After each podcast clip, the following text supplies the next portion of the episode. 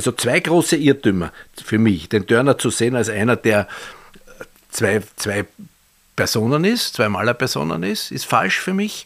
Und auch ihn zu sehen als direkten Schritt oder Stufe zur Abstraktion oder zur Moderne.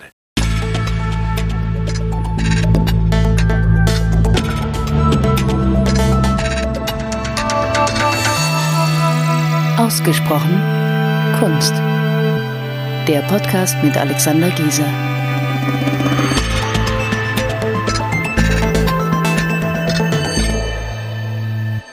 Herzlich willkommen zu einer neuen Folge von Ausgesprochen Kunst. Wir haben wieder eine Reise getan und zwar hat es uns wieder nach München verschlagen. Vor ein paar Monaten waren wir schon ähm, wegen Max Beckmann vor Ort und diesmal hat uns ein anderer großer Meister ähm, vergangener Tage ähm, dorthin gezogen, magnetisch. Es war für uns relativ bald klar, dass wir dorthin fahren wollen. Also Herbert und ich haben uns in den Zug gesetzt und haben William Turner gesehen im Lehmbachhaus. Und zwar nicht im, im Stammhaus, sondern im sogenannten Kunstbau. Darüber werden wir auch sprechen. Die Ausstellung läuft schon seit Ende Oktober und noch bis 10. März. Es ist eine Gelegenheit, die man sich nicht entgehen lassen sollte, habe ich gelesen. Und ich weiß und ich kannte, ich kenne uns beide ja schon mittlerweile, wie wir dann am Weg zurück waren, ähm, waren wir irgendwie wieder mal beseelt und jetzt sind ein paar Tage vergangen und jetzt sprechen wir über die Ausstellung. Und vor dir liegt ähm, der Katalog über den würde ich dann eben auch noch ganz gerne sprechen, weil es ist ein, es ist ein bisschen unübliches, ein unübliches Ding, aber du hast ihn gelesen, oder? Ja, ja, es ist kein, es ist kein Katalog, sondern sie nennen es Turner ein Lesebuch. Und es ist äh, wirklich interessant, weil vorneweg zwei Aufsätze sind, die durchaus äh, lehrreich äh, und, und, und Wissen vermitteln und Zusammenhänge vermitteln. Und in der Folge danach sind lauter Kommentare der letzten ja, fast 200 Jahre mhm. über das Werk von, von Turner und das ist wirklich interessant. Verdanken äh, können wir, können alle Kunstliebhaber, alle Süddeutschen oder alle, die nach München fahren, äh, diese Ausstellung einem Deal zwischen dem Lembachhaus, äh, eine, eine, eine, Zusammenarbeit, wie sie äh, strukturell wahrscheinlich immer öfter passieren wird. Sie haben nämlich der Tate eine große blaue Reiterausstellung versprochen, mhm. worauf die Tate gesagt hat, okay, dann kriegt sie ja von uns eine große Turner-Ausstellung. Was für die Tate leicht ist, mhm. weil sie haben ja seit dem seit dem 19. Jahrhundert den Gesamtnachlass. 1856. Genau, also mhm. gestorben ist er 1856. Ich weiß nicht, ob es dann schon die Tate nee, war, aber haben sie den Gesamtnachlass dieses unglaublichen Malers, der, der da in einer, du hast es ja schon angedeutet, im, im Kunstbau, der sich aber in Wirklichkeit entpuppt als eine ehemalige äh, U-Bahn. Äh, Verbindungsgang. Verbindungskorridor oder sowas mhm. entpuppt äh, und, und wirklich unglaublich tolle Bilder zeigt. Der 1775 in London geborene Joseph Mallord William Turner gilt als bedeutendster Maler der englischen Romantik und wichtiges Vorbild nachfolgender Künstlergenerationen. In seinen Bildern, vorrangig Landschaften und Seestücke, legte er auf revolutionäre Art und Weise besonderes Augenmerk auf die Wiedergabe von Licht und Atmosphäre. Schon in seiner Jugend zeigte Turner Talent als Kopist und Zeichner und konnte so mit 14 Jahren eine Ausbildung der prestigeträchtigen Royal Academy beginnen, der er sein ganzes Leben über verbunden bleiben sollte. Schon bald hatte er mit Landschaftsaquarellen und Zeichnungen erste Erfolge. Ab 1795 arbeitete er auch in Öl. Wichtige Vorbilder für sein Frühwerk waren die klassischen Landschaften Claude Laurence und Nicolas Poussins. Größter Rivale war der Landschaftsmaler John Constable. Wenngleich sein Werk in der Öffentlichkeit auf viel Unverständnis stieß, wurde es von Kollegen und Sammlern geschätzt und 1807 wurde Turner Professor für Perspektive an der Royal Academy.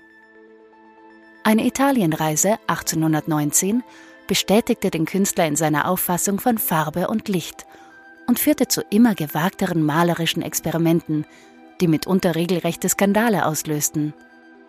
Turner kämpfte zeitlebens gegen die strenge Gattungshierarchie, die die Historienmalerei zu oberst einordnete und die Landschaftsmalerei als minderwertig ansah. Sein größter Fürsprecher war der Kunstkritiker John Ruskin, der nach Turners Tod 1851 auch dessen der britischen Öffentlichkeit vermachten künstlerischen Nachlass sortierte. Das ist der Unterschied, der mir so äh, gleich einmal aufgefallen ist, wie wir dahin gekommen sind, dass man dann mit einer Rolltreppe hinunterfahrt. Also es ist, und in, in Wien fährt man auch, ähm, also es gibt ja in Wien auch so ehemalige U-Bahn. Äh, Straßenbahn, ja. Aber da bei uns baut man Diskotheken hinein genau. und in München eine Ausstellungshalle. Ja. Ja. Äh, und zwar auf wirklich interessante Art und Weise. Die Ausstellung ist auch dem Raum entsprechend konzipiert. Zwei lange Wände, mhm. links und rechts. Äh, und äh, nimmt etwas auf, was dem Turner schon sein langes Leben oder sein Leben auch in der Kunstgeschichte begleitet. Es nimmt nämlich auf diese ewige Frage, hat er jetzt viele Bilder nur für sich gemalt oder gibt es Bilder, die er nur für Ausstellungen gemalt hat? Äh, indem sie nämlich, indem nämlich die Ausstellungsmacher bei dieser Ausstellung auf der linken Seite die sogenannten ausgestellten Bilder, hat ja jedes Jahr in der Royal Academy ausgestellt, aufgehängt sind und auf der rechten Seite die angeblich, sage ich jetzt einmal, äh, nur für sich selber äh, entstand, gemachten, verfertigten Bilder, die halt diese großen Abstraktionen und großen äh, äh Irrealismen fast, könnte man sagen, zeigen. Eine, eine Frage, die es seit den Turner gibt in der öffentlichen Wahrnehmung, immer wieder gestellt wird und die für mich, würde ich sagen, eine überraschende Antwort gefunden haben. Die, die Frage ist ja immer, immer die, ob, ob man mit so einer Ausstellung dann so etwas beantworten kann. Ich glaube, es ist ein Versuch.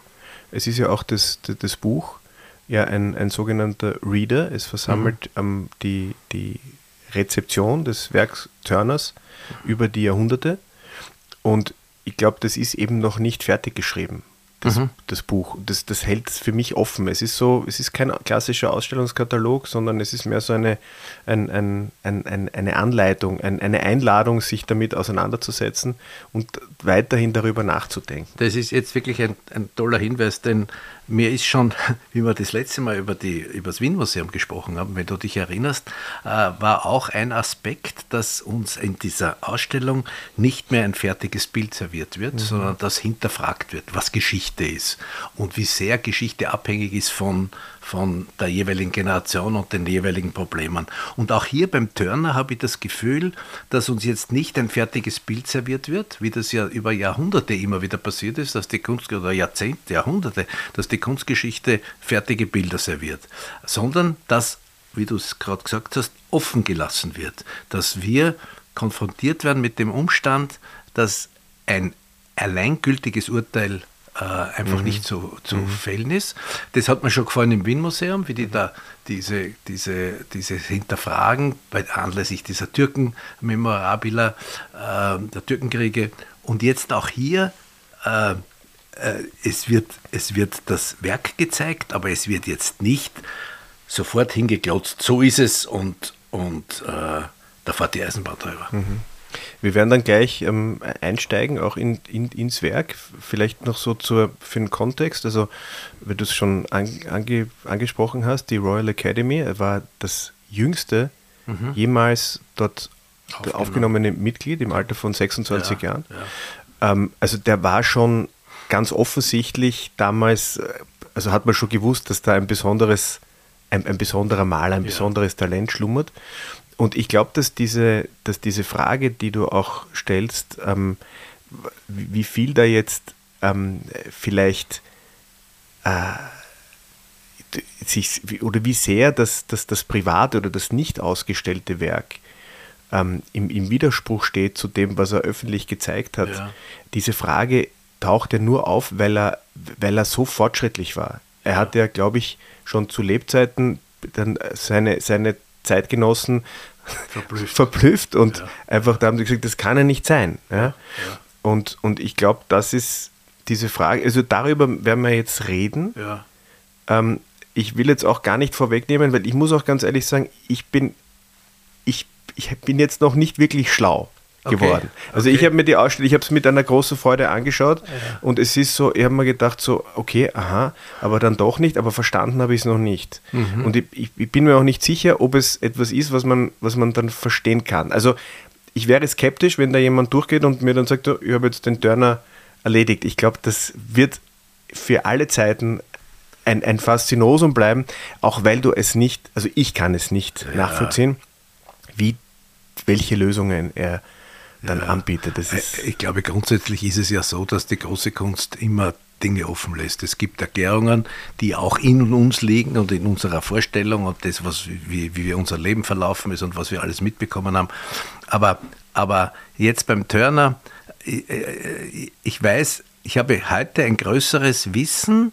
Äh, das heißt aber jetzt nicht, dass ich, und da bin ich ganz bei dir, dass ich jetzt mehr den Turner verstanden habe. Aber ich weiß mehr, dass die Art und Weise, wie er mir in meinem Studium, in meiner Lebenszeit und so weiter äh, serviert worden ist, dass das nicht stimmt. Ich mhm. zum Beispiel glaube nicht, dass es diese er wurde uns immer serviert als ein Maler, der öffentlich gezeigt hat, mit diesen Bildern, die da im Klassizismus beginnen, also ein bisschen äh, auch Poussin und die, und die, was weiß ich, so wie Josef äh, Koch oder Poussin, äh, äh, Caspar Duguay und so weiter, imitieren oder, oder als Vorbild haben und dass er dann immer sich weiterentwickelt und auf der, Neben, auf der anderen Seite so quasi daheim diese unter Anführungszeichen verrückten Bilder gemalt hat. Hm. Ich glaube, dass die Entwicklung von Anfang an in Richtung dieser verrückten Bilder gegangen ist und dass er bei den Ausstellungen ja ab den, ich würde mal sagen, ab den späten 30er Jahren ja eh immer wieder angefeindet worden ist, weil er auch solche Bilder gezeigt hat. Nicht? Mhm. Wenn du an diese drei wunderbaren Venedig-Bilder denkst, mhm. die ja dann nur mehr äh, atmosphärisch sind. Ich würde das Wort impressionistisch gar nicht in den Mund nehmen, weil es ja den nächsten, das nächste Übel aufmacht. Mhm dass er immer wieder gesehen wird als Vorläufer der Moderne oder der Impressionisten. Er hat überhaupt nichts mit der Moderne zu tun, weil er sie nicht gekannt hat. Und ich glaube auch nicht, dass die Impressionisten den Turner nachgemalt haben, sondern er hat eine eigenständige Entwicklung genommen und die durchaus linear. Mhm. Jetzt ist ja so, wahrscheinlich gibt es kaum einen, einen äh, Künstler, ähm, über den mehr geschrieben wurde. Ja als über den Turner, zumindest im 19. Jahrhundert. Ähm, da gibt es also wahrscheinlich meter, meterweise Fachliteratur ähm, wenn du das, also du, du, also hast du das überprüft? Trifft das, ist das eine, ist das eine gängige Meinung, ähm, dass er oder, oder, oder stehst du jetzt alleine da mit dem Glauben, dass, dass er eben, dass das, dass er schon immer, dass alles darauf hingelaufen ist und dass er. Schau, Kunstgeschichte ist ja immer so eine Einkastelung. Wie jede Wissenschaft versucht man zu systematisieren. Und der Turner war nicht in den Griff zu bekommen, wirklich, als, als Eigenentwicklung, als, als Mensch. Und jetzt hat man einfach diese, diese beiden, äh, so, so wie Dr. Jekyll und Mr. Hyde ein bisschen, nicht? Mhm. Das ist ja auch so eine Erfindung des 19. Jahrhunderts. Man hat einfach zwei Persönlichkeiten geschaffen. Die mhm. eine, die offiziell ausstellt mhm. und anerkannt wird, und die andere, andere, die halt ihre verrückten privaten Geschichten malt und nicht anerkannt wird. Aber es ist ja nicht so. Er ist ja in der Tat ab den 30er Jahren und bis zu seinem Tod immer schlechter beurteilt worden. Mhm. Immer mehr haben die Leute geschimpft, bis, bis, hin, äh, bis hin zu, dass er verrückt ist. Mhm. Sogar sein großer Unterstützer, der John Ruskin, mhm der also eine eigene Kunstgeschichte geschrieben hat, eine Geschichte der Malerei geschrieben hat, wo der Hauptheld quasi er ist, spricht davon, dass seine letzten Bilder, die letzten zehn Jahre, also zumindest ja. verrückt sind und mhm. so weiter. Und sie haben es nicht verstanden. Aber jetzt anders gefragt, glaubst du, hätte er ähm, im wann kommt er auf die Welt? 75, 17, 1775. Ja. Ähm, glaubst du, hätte er an der Royal Academy ähm, nicht diesen Erfolg gehabt, wenn er, wenn er, wenn er nicht die, diese frühen Bilder gemalt hätte, so ganz im Stile einer, einer in, in einer Poussin Tradition. Oder so. Ja. Nein, ich glaube, das war der Grund, warum er Mitglied geworden ist. Mhm. Und sie haben schon anerkannt, dass er ein toller Maler ist. Und ist ja, ich würde mal sagen, so ab den, ich glaube, das erste Mal hat er ausgestellt in den 90er Jahren mhm. und äh, hat also bis 1810 durchaus, äh, wie soll ich sagen, äh, Gusto-konform gemalt. Natürlich schon mit gewissen Eigenheiten und mit gewissen, gewissen äh, speziellen äh, Sturheiten oder was immer.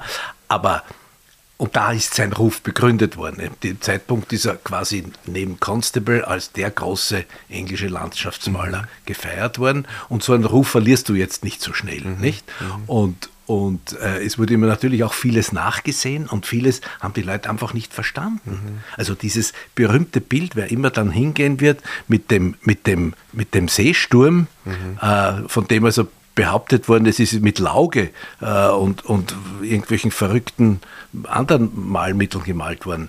Das hat die Leute überfordert. Mhm. Es ist aber, ich glaube nicht, dass es privat, sonst hätte er es nicht ausgestellt.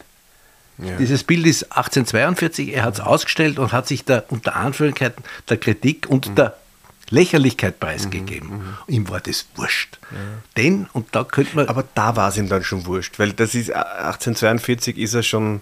Ja. Da denke ich mal, da, da, ist er dann schon drüber gestanden auch. Ja, da hat er auch nichts, vielleicht nichts mehr zum Verlieren naja, gehabt. Nein, er ist nie drüber gestanden. Das mhm. Interessante ist ja, dass er versucht hat, seine Bilder immer mit sehr komplizierten Titeln zu erklären, damit die Leute wissen, um was es geht. Mhm. Es war jetzt nicht so, dass er, dass er gesagt ich bin jetzt der große Künstler, ihr könnt es mir alle gern haben, äh, ich mal wie ich will, sondern er hat sich ums Publikum bemüht. Mhm. Aber er konnte sich nicht dem allgemeinen Gusto verkaufen. Das war offensichtlich gegen seinen. Aber weil, der, weil, weil dieser Gusto einfach ein anderer war, nicht? Also das ist ja so, dass er ein am, am, am, Anfang musste er, musste er das, ja. musste er die Bilder verstecken, ja. für die er heute weltberühmt ist. Ja. Und ja. die Bilder, die er damals gezeigt hat, die kann man heute naja. eigentlich fast unter, unter den Teppich kehren. Ne? Verstecken, versteckt hat er es ja nicht. Er war nur, er, er, er, wollte ihnen, er wollte ihnen eine Öffentlichkeit geben. Ein bisschen ein Problem ist natürlich auch, dass er weltweit berühmt geworden ist durch seine frühen Landschaftsradierungen. Mhm. Er hat so eine, ein Portfolio quasi herausgegeben an verschiedenen, die waren in ganz Europa verbreitet und waren natürlich aufgrund ihrer Technik auch sehr präzise und prägnant. Mhm. In der Radierung kannst du kaum äh, diese, diese Effekte erzielen, wie er sie in seinen Ölbildern hatte. Ne? Mhm. Und jetzt gibt es so Erwartungen an ihn und die Erwartungen erfüllt er von Jahr zu Jahr immer weniger. Mhm. Aber jetzt könnte man natürlich, jetzt könnte man natürlich auch sagen, wenn man jetzt den Turner, wenn man so eine, so eine schöne Turner-Ausstellung macht, dann, dann kann man sagen, okay, kann man sich das Frühwerk eigentlich sparen. Ja, allerdings dieser ja. Mond, dieser Mond. Ja, ja gut, ist, ist schön. Ja. ja. Ich, ich ja. glaube, es funktioniert, also in dem Fall fun funktioniert es eben auch, weil diese frühen Bilder dort zu sehen sind. Weil, weil ja. erst dadurch stellt man sich ja dann die Frage, weil er natürlich eine unglaubliche Entwicklung ja. durchmacht. Also wenn man sich diese, dieses Mondbild, das ist angesprochen, von ja. 1798 anschaut und dann dieses, die, diese, die, dieser Sturm, das, das sind ja Welt, das sind jetzt Welten nur 44 Jahre dazwischen, aber das ist ja eine das, das sind ja Welten dazwischen. Nicht? Also diese Entwicklung, die er da durchmacht, und wir kennen das, wenn wir so herkömmliche Werksverzeichnisse durchblättern, man muss sich erst einmal so die ersten paar Seiten durch das Frühwerk mhm. pflügen, ja, mhm. bis man dann, und man spürt ja dann ab einer gewissen Seite mhm. so, aha, jetzt geht's los. Mhm. Mhm. Ähm, beim Turner ist das, ist das eben, wird das in der Ausstellung sehr schön sichtbar, wie er, wie er da auch gekämpft hat, wie er auch, glaube ich, kalkuliert hat ähm, okay, das kann ich zeigen, das ist gerade noch drinnen, weil ja. so, er, er traut sich dann ja immer mehr. Ja, ja. Aber es ist wie so, als, als müsste er sich die, die Leute erst herrichten. Ja, ja. Und es ist nicht nur ein sich trauen, sondern es ist auch eine größere Erkenntnis finden. Denn ich habe mir schon überlegt, ich meine, es, ist, es wird ihm immer weniger wichtig, das gewöhnliche Abbild bei den Landschaften. Mhm. Und was ihm wichtiger wird, ist in Wirklichkeit das Atmosphärische. Und ich glaube, das Allerwichtigste ist ihm die Darstellung des Lichts. Mhm. Und das ist natürlich jetzt eine grundsätzliche Erkenntnis. Man kann, man kann ja total unterschreiben, gibt es das Licht nicht, gibt es die Welt nicht. Also so, so, so wie man auch sagen kann, gibt es die Betrachter nicht, mhm. gibt es auch die Kunst nicht, nicht? Also gibt es die Rezipienten mhm. nicht, gibt es auch die Kunst nicht. Aber er hat die Licht, das Licht als das wesentliche Element. Ich glaube, er definiert ja auch äh, Licht in, äh, mit Farbe mhm. und Schatten mit Nichtfarbe. Also er spricht von Farbe und Nichtfarbe. Das ist die Umsetzung des Malers, der halt Licht und Dunkelheit äh, mhm. definieren möchte. Und darin wird er zu einem virtuosen und zu einem sich völlig von allen Notwendigkeiten lösenden ja, Farbenzauberer. Mhm. Es ist, es ist äh, und ich möchte diese Theorie, ich möchte eigentlich gegen diese Theorie sein, dass er die dass er die Dinge nur geheim gemacht hat, beziehungsweise äh, das war ihm wichtig, das war ihm das Wichtigste in seiner Kunst. Mhm. Und auch bei den Ausstellungsbildern, denk noch einmal an, das beginnt mit diesen Venedig-Bildern. Wenn du dich erinnerst, es gibt dieses eine Bild, wo steht Canaletto malt Venedig, mhm. das noch ein mhm. ziemlich sehr buntes, auch mhm. realistisches, ziemlich realistisches ist. Und die nächsten Venedig-Bilder sind schon eigentlich nur mehr gelb, weiß, hell und mhm. irgendwo so eine braune, dunkle äh, Stelle, Stelle drinnen, ja. mit, dem er, mit dem er Zentrum schafft. Mhm. Er arbeitet natürlich auch mit Gegensätzen. Mhm. Und, und, aber das sind Ausstellungsbilder, das sind nicht die Bilder, die er, die er zu Hause lässt. Mhm. Also ich glaube, der wurde uns immer in der Kunstgeschichte ein bisschen so äh, bipolar verkauft mhm. und der ist gar nicht bipolar.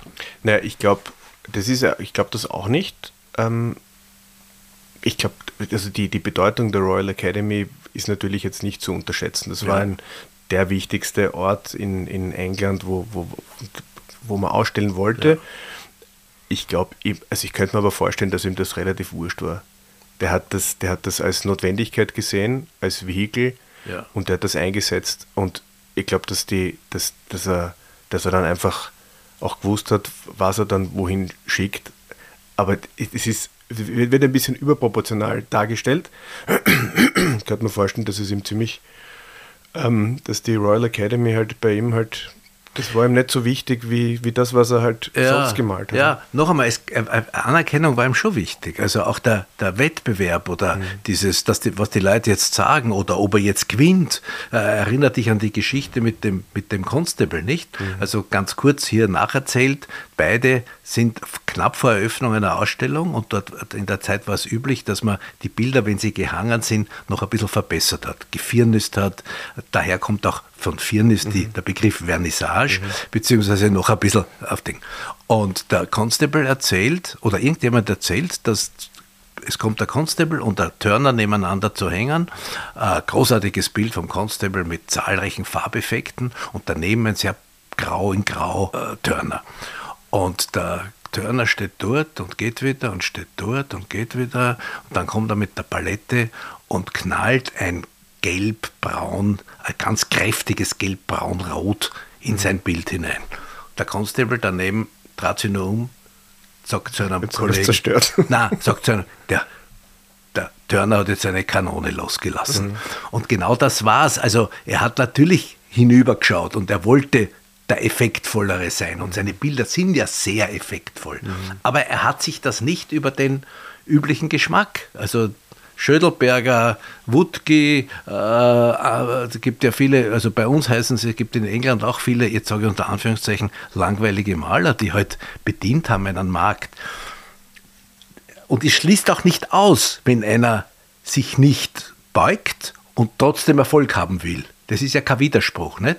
Die Anerkennung möchte er trotzdem, aber er hat sich durch die immer weniger Anerkennung nicht brechen lassen. Mhm. Das gefällt mir. Mhm. Obwohl er natürlich trotzdem sich angebiedert hat, äh, bis zu einem gewissen Grad. Er hat gewusst, er muss, er muss für die Royal Academy auch produzieren. Er hat es ja auch jedes Jahr gemacht. Ja. Fast ein, nur einmal oder zweimal nicht in seinem mhm. Leben, jedes Jahr ausgestellt. Mhm. Mhm. Also ich, ich ich habe mir das, wir haben uns das sehr genau angeschaut, auch die, die Bilder, und ich habe so das Gefühl, dass man, also dass, da bleibt trotzdem sehr viel verborgen. Vieles erschließt sich mir nicht, weil sehr vieles jetzt nicht konkret ist, was, mhm. er, was er malt. Vieles mhm. ist nur angedeutet. Ähm, ich glaube, das sind auch Dinge, die nur er sehen konnte oder vielleicht auch Malerinnen, die, die diesen Prozess kennen.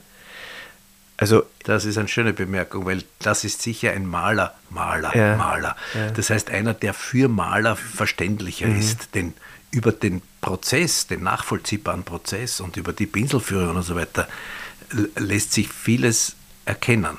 Mhm. Ja, ich glaube auch, aber ich glaube eben, dass, es, dass, er, dass er damit auch, dass er genau damit spielt. Ähm, er, es gibt ja dieses, dieses, dieses eine Skizzenbuch von, das, von 1798. Mhm. Äh, wo er so eine Landschaft malt, was ja so sturmmäßig schon ein bisschen erinnert an dieses, an das mhm. späte Bild von dem, von dem Boot. Also ich glaube, er hat, ich glaube, er hat das immer schon so gesehen. Mhm. Und er hat das, er hat es einfach nicht rausgelassen. Oder es hat vielleicht, vielleicht hat er es am Anfang nur in Zeichnungen rausgelassen. Oder dann eben, das, also ich, also was ja auch für mich auch so vom Gefühl her be bedeutet, dass er, dass er, dass er sich da nicht hinarbeiten muss, sondern er, er, er hat es von Anfang an in sich gehabt, diese späten Bilder. Ja, ja. Und hat es einfach so schalenweise rund weggeschnitten. Die, die, Frage ist, vielleicht kann man sich ihm so nähern, die Frage ist, was interessiert ihn denn? Wenn man seine Bilder, seine Bilder jetzt chronologisch anschaut, was ist es, was ihn interessiert? Und es ist eigentlich das Licht, mhm. die Atmosphäre, auch eine, wenn du mich fragst, völlig neue Sprache. Er schildert jetzt nicht, er bildet ihr nicht ab, sondern er erzeugt durch dieses Licht- und Farbuniversum eine Stimmung, die, mhm. die auf uns einwirkt. Auch was, was, was Flüchtiges? Was Flüchtiges, ganz richtig. Und flüchtig ist ja auch eine Kategorie dieser Welt.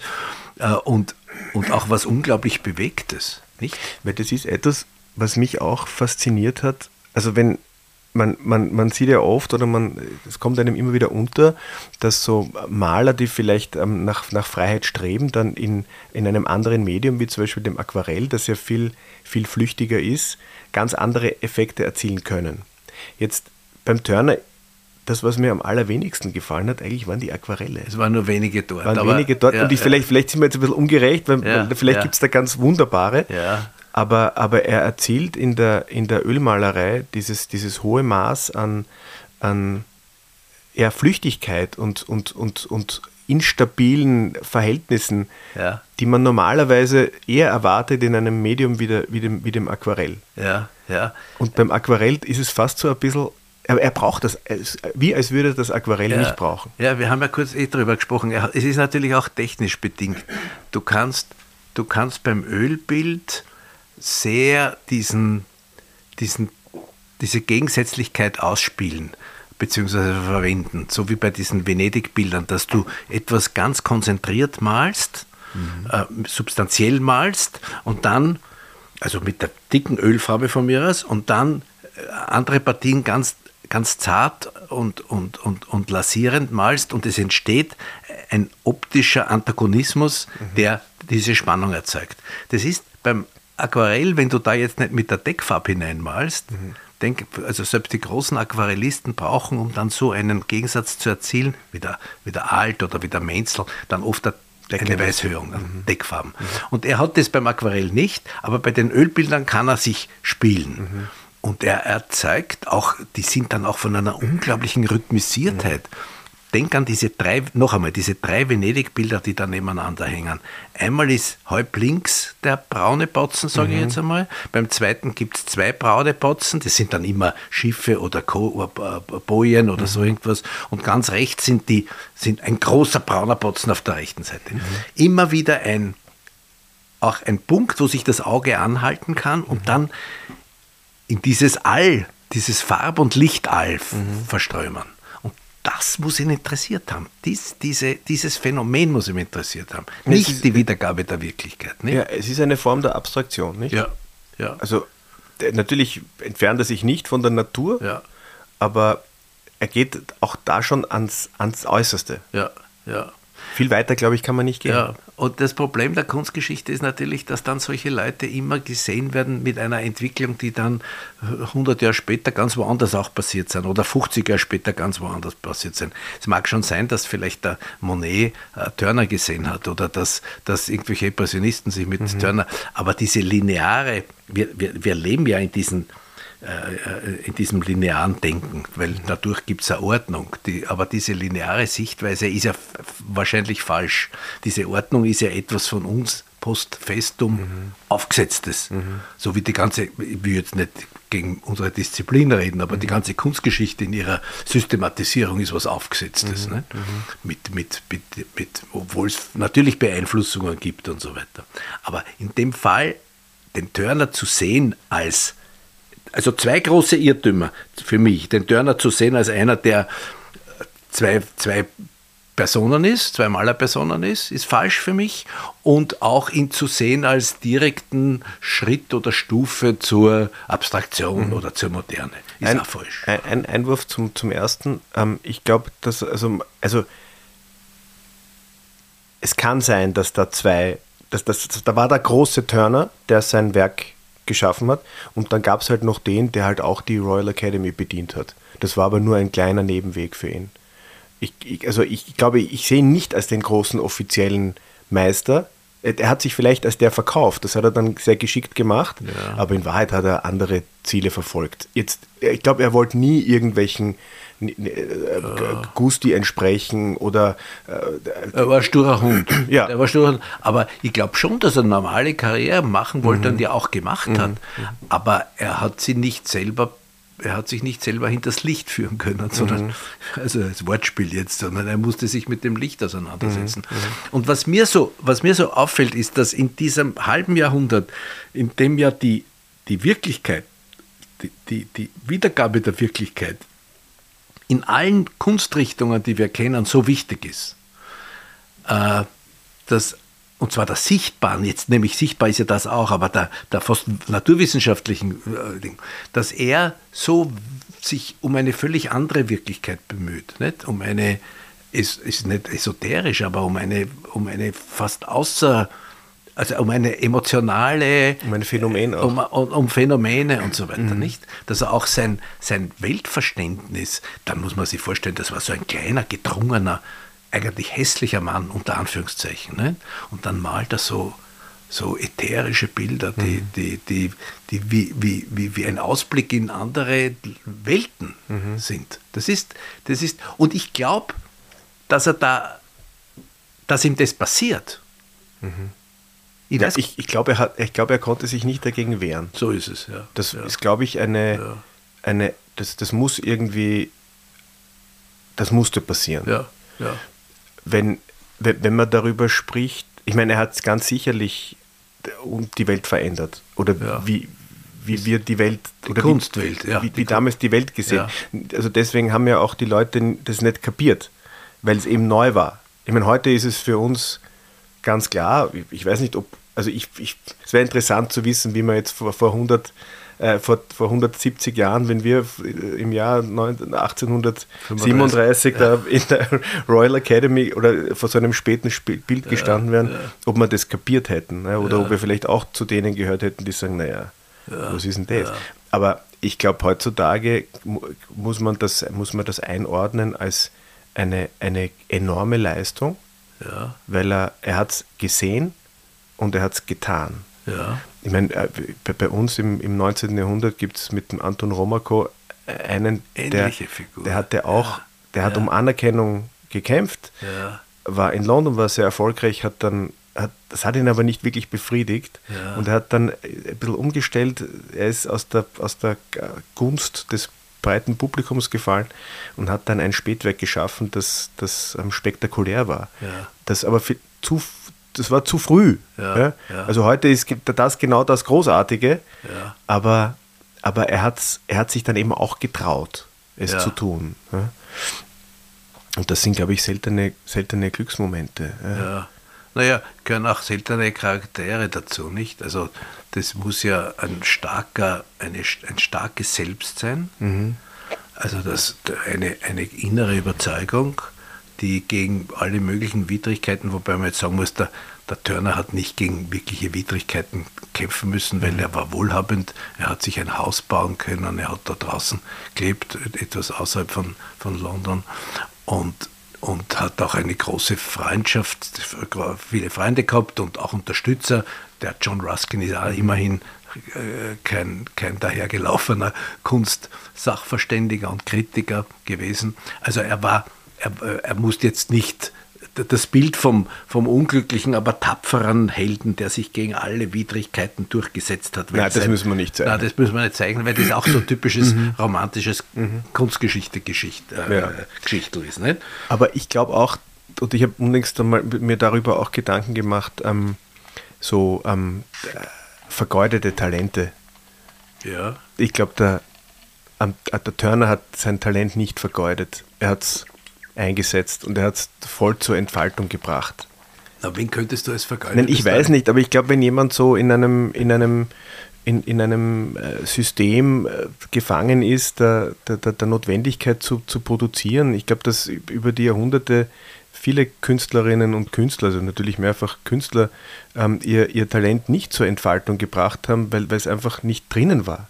Und weil sie auch äh, stehen geblieben sind beim Erfolg, nicht? Und den Ja. Erfolg perpetuiert Ja, haben. ja. ja, ja. Und ich glaube, dass Ja, das, das verbindet zum Beispiel wirklich den Romako mit dem Turner, das verbindet auch den, was weiß ich, den Van Gogh mit, dem, mit dem Turner, der ja auch völlig, plötzlich völlig was Neues macht. Ne? Und das, äh, zeichnet natürlich auch äh, den Picasso aus, dass, dass, dass, die, dass der Erfolg, der äußere Erfolg nicht Einfluss nimmt auf die, auf die Entwicklung der Malerei. Es ist eigentlich eine, also man kann nur, also zum Glück ist jetzt München nicht so weit weg. Natürlich, Ja. also eine Turner-Ausstellung geht nicht ohne die Tate und das ist, hat ja auch eine ständige ähm, Präsenz in, in, in der Tate Gallery in, in London. Also ähm, man kann sich zu jedem Zeitpunkt des Jahres den Turner reinziehen. Ja. Aber es ist trotzdem, ich, ich halte es für eine, ähm, also da muss man echt gratulieren, dem, Ja. dem Lehmbachhaus. Das ist, dass ihnen das gelungen, dass ihnen das gelungen ist. Es ist ihnen noch was gelungen. Wir haben es am Anfang ganz kurz gestreift.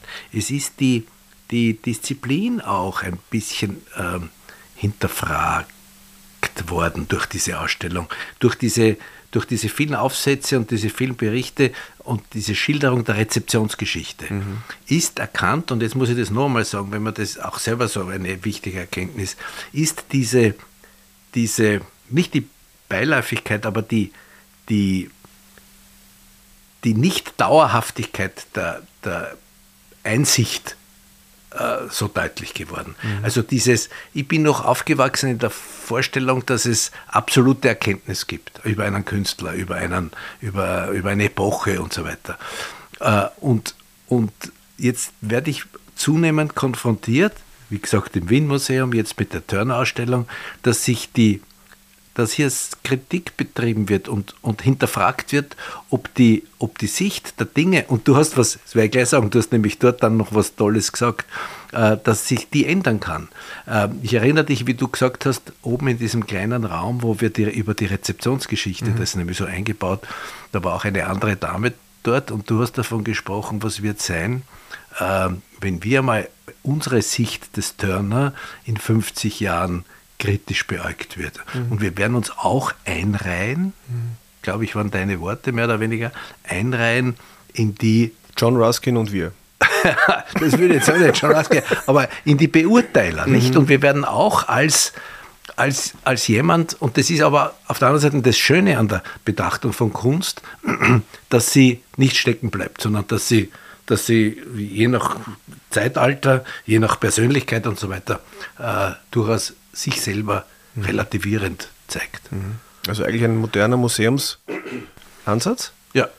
Ähm, was, was mir natürlich jetzt noch, auch noch meine Gedanken ähm, weiter fliegen lässt, wir waren dann ja im Anschluss noch in der, in der alten, Alten Pinakothek, Pinakothek. die jetzt endlich wieder ähm, repräsentativ Offen offen ist, ist. ja. Und dort ist dieser moderne Ansatz ja dann irgendwie, also den vermisse ich dort. Ja, dort werden die, Aber. Dort, dort, ja, okay, dort werden die Heiligtümer einfach an die Wand gehängt. Äh, Im aber, alter Petersburger Manier. ja, aber sie sind halt wirklich Heiligtümer. Und bis wann, aber manchmal ist es ja auch ganz schön, wenn man jetzt nicht relativiert, sondern wenn man einfach sagt, jetzt ist man beim Absoluten. Touch. Und da gibt es ein paar Bilder, nicht ein paar Bilder, gibt sehr viele Bilder. Wir wollen jetzt nicht vergleichen. Sehr viele Bilder in der alten Pinakothek. äh, nämlich, da muss man ja sagen, in der alten Pinakothek, und das ist auch ein Tipp, ist ja im Untergeschoss, im, im Erdgeschoss jetzt die, die wesentliche Bilder der neuen Pinakothek, die jetzt gerade restauriert wird, renoviert wird, äh, äh, aufgehängt und zum Anschauen.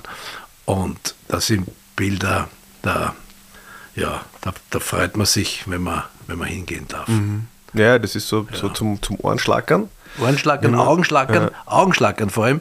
Und, und da ist dann die Relativierung der Einschätzung, äh, das, was wir jetzt gerade so gelobt haben, äh, gar nicht so angebracht, weil da, da, da hängen dann halt auch die Zimelien herum. Mhm, mh.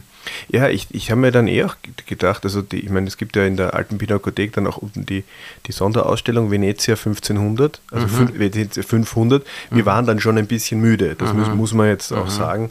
Äh, wir hatten da kaum mehr Energie, weil man muss, man, also den Turner, ja. den kann man sich in einer guten Stunde ordentlich, ordentlich anschauen, ja. aber es bietet eigentlich, es lädt eigentlich ein zum zum Mehrfachbesuch. Ja. Weil ich glaube, also wenn man wenn man es kapieren möchte. Es lädt doch ein, zum, einmal sich zu einem Bild hinzustellen mhm. und das, nur das eine lang, Bild lang eine Viertelstunde anschauen. Ja. Eines dieser Venedig-Bilder ja. oder eines dieser, dieser unglaublichen Bergbilder oder Seebilder. Einfach eine Viertelstunde hinstellen. Mhm. Und, und jetzt nicht nur wahrnehmen wollen, was man sieht, sondern auch, was man spürt. Mhm. Also gesehen sind ja die Dinge relativ schnell. Man kommt dann zwar, wenn man genau schaut drauf, da ist noch was und dort ist was mhm. und da ist, er, da ist er auch motivisch und auch Farbauftrag und so weiter. Aber es geht nicht um, nur ums Schauen, was man sieht, sondern auch, was man spürt. Nee, ich glaube, das ist es. Das, ich glaube, genau das ist es. Du, du kannst, wenn du nur schaust, viel, also viele Botschaften bekommst du ja nicht mhm. in, in, diesen späten Bildern. Mhm.